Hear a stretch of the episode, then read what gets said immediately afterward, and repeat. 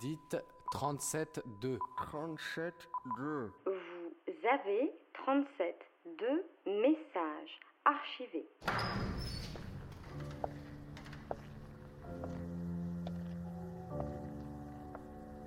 Je te rencontre. Je me souviens de toi. Je me souviens de toi.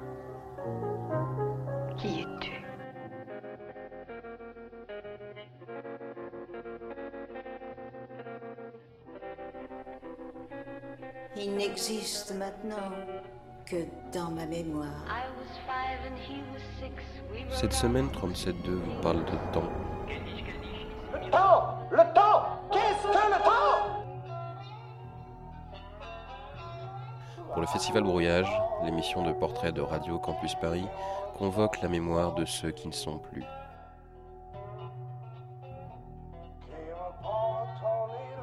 Il a été au fort de Vaux.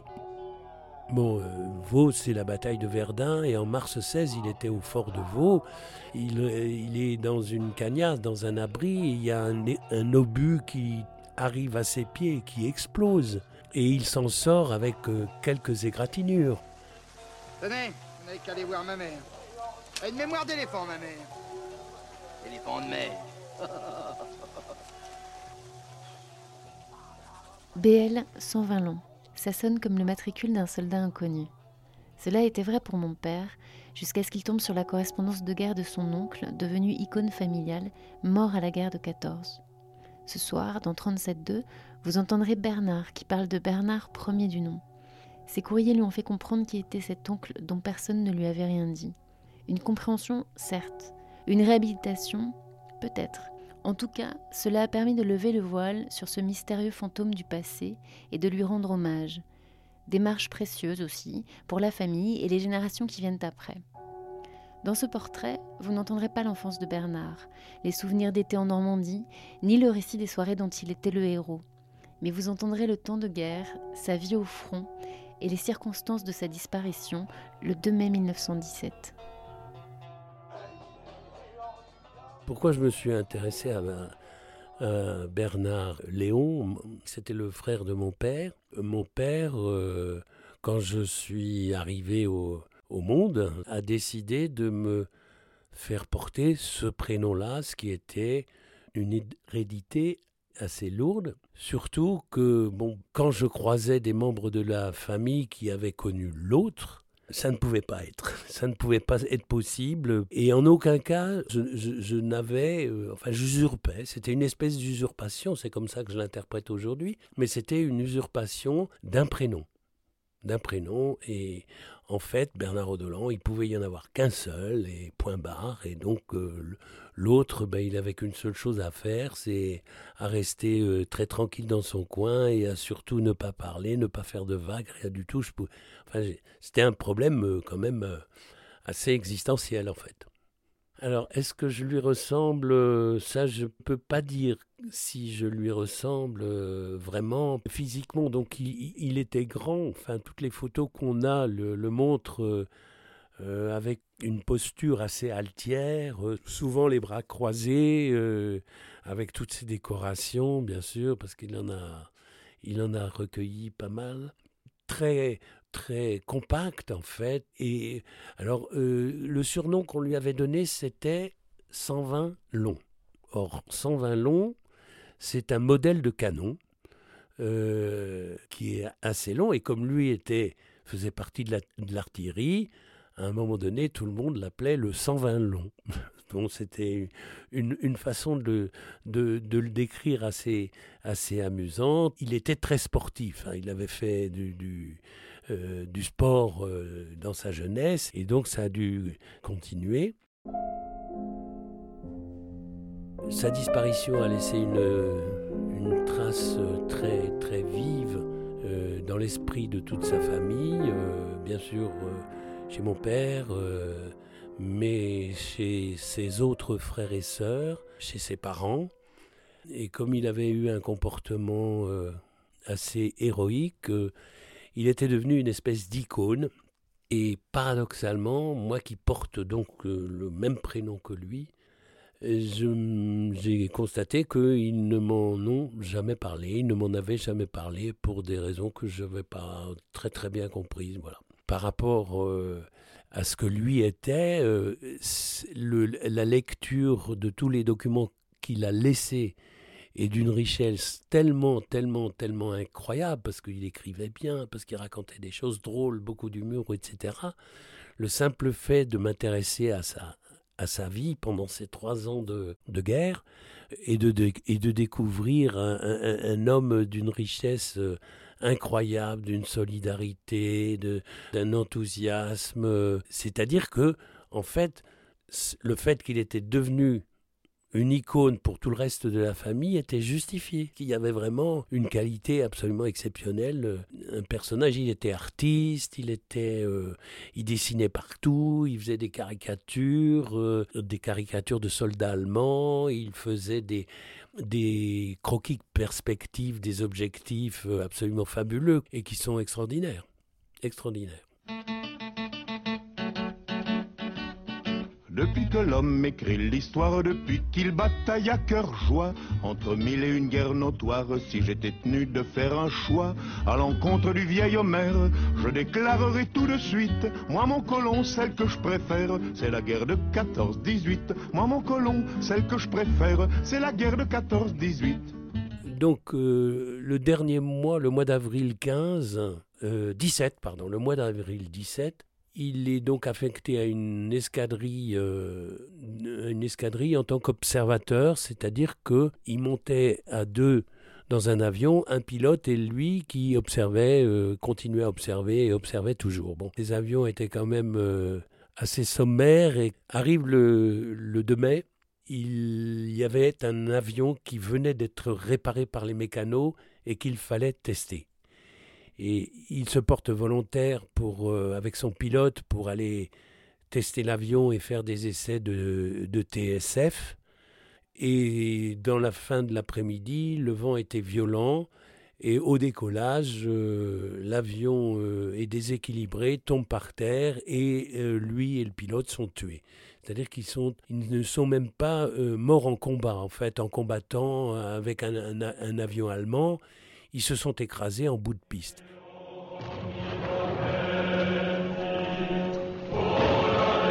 Tuer un type dans le tas quand toute la tranchée appuie sur la gâchette, n'importe qui peut faire ça. Les bombes, les canons, les mitrailleuses, la mort à l'aveuglette, n'importe qui peut.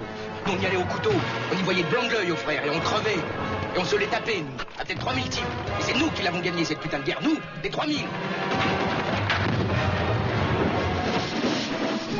L'armée française, avec l'aide de ses alliés, à consommer la défaite de l'ennemi. Non, réhabilitation, non, il n'y a pas dans, faire tout ce, travail-là. Bon, c'est plutôt un souci de compréhension. Pour ce qui le concerne, lui, son expérience, eh bien, il exprime euh, le vécu de la guerre comme étant une école de la vie, si j'ose dire. Alors c'est après, c'est pas tout à fait, pas tout à fait ça, mais c'est une école de la vie pour lui.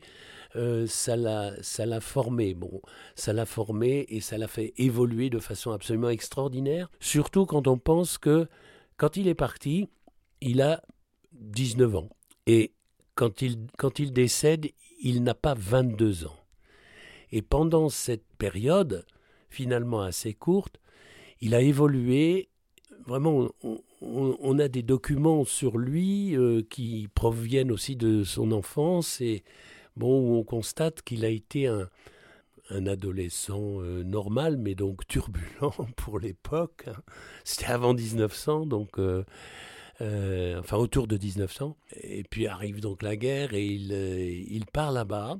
Et là, il évolue. Alors, par exemple, il a été au fort de Vaux. Bon, Vaux, c'est la bataille de Verdun, et en mars 16, il était au fort de Vaux. Il, est dans une cagnasse, dans un abri, il y a un, obus qui arrive à ses pieds, qui explose. Et il s'en sort avec euh, quelques égratignures.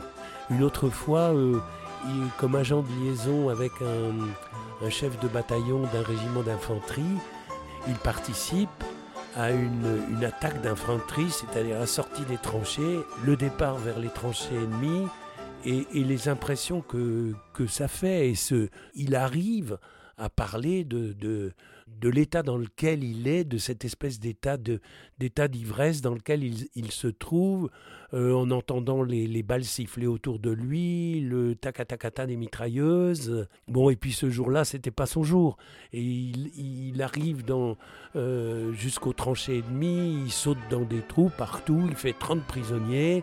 Euh, il prend une, une mitrailleuse, il revient, et, mais là encore, il a, il a couru un, un risque euh, très important. Une autre fois, alors qu'il est en train de faire un stage en ballon, euh, un stage d'observation en ballon captif, hein, donc il est en, à 3000 mètres, euh, enfin je sais pas, j'exagère peut-être un peu, on va dire il est à 1000 mètres dans une nacelle qui fait 80 cm sur un mètre, c'est pas très très confortable, et il y a un avion allemand qui vient et qui l'attaque.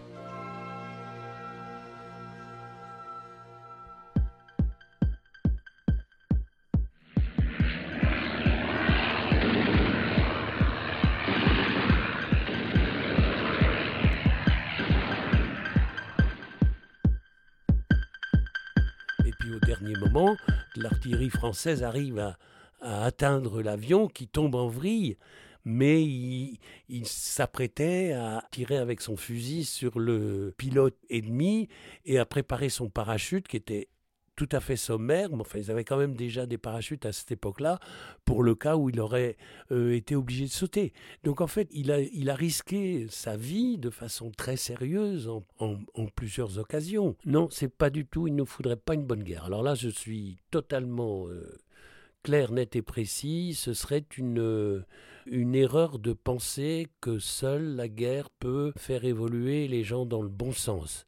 Ce que j'ai fait, c'est un travail d'historien et je me suis toujours demandé, euh, par rapport à ça, comment, comment, comment deux peuples entiers et d'autres avaient pu se jeter les uns contre les autres pour des raisons euh, qui n'étaient pas forcément le, le, bien de tous. Et puis en plus de ça, je ne partage pas du tout son enthousiasme par rapport à l'action guerrière.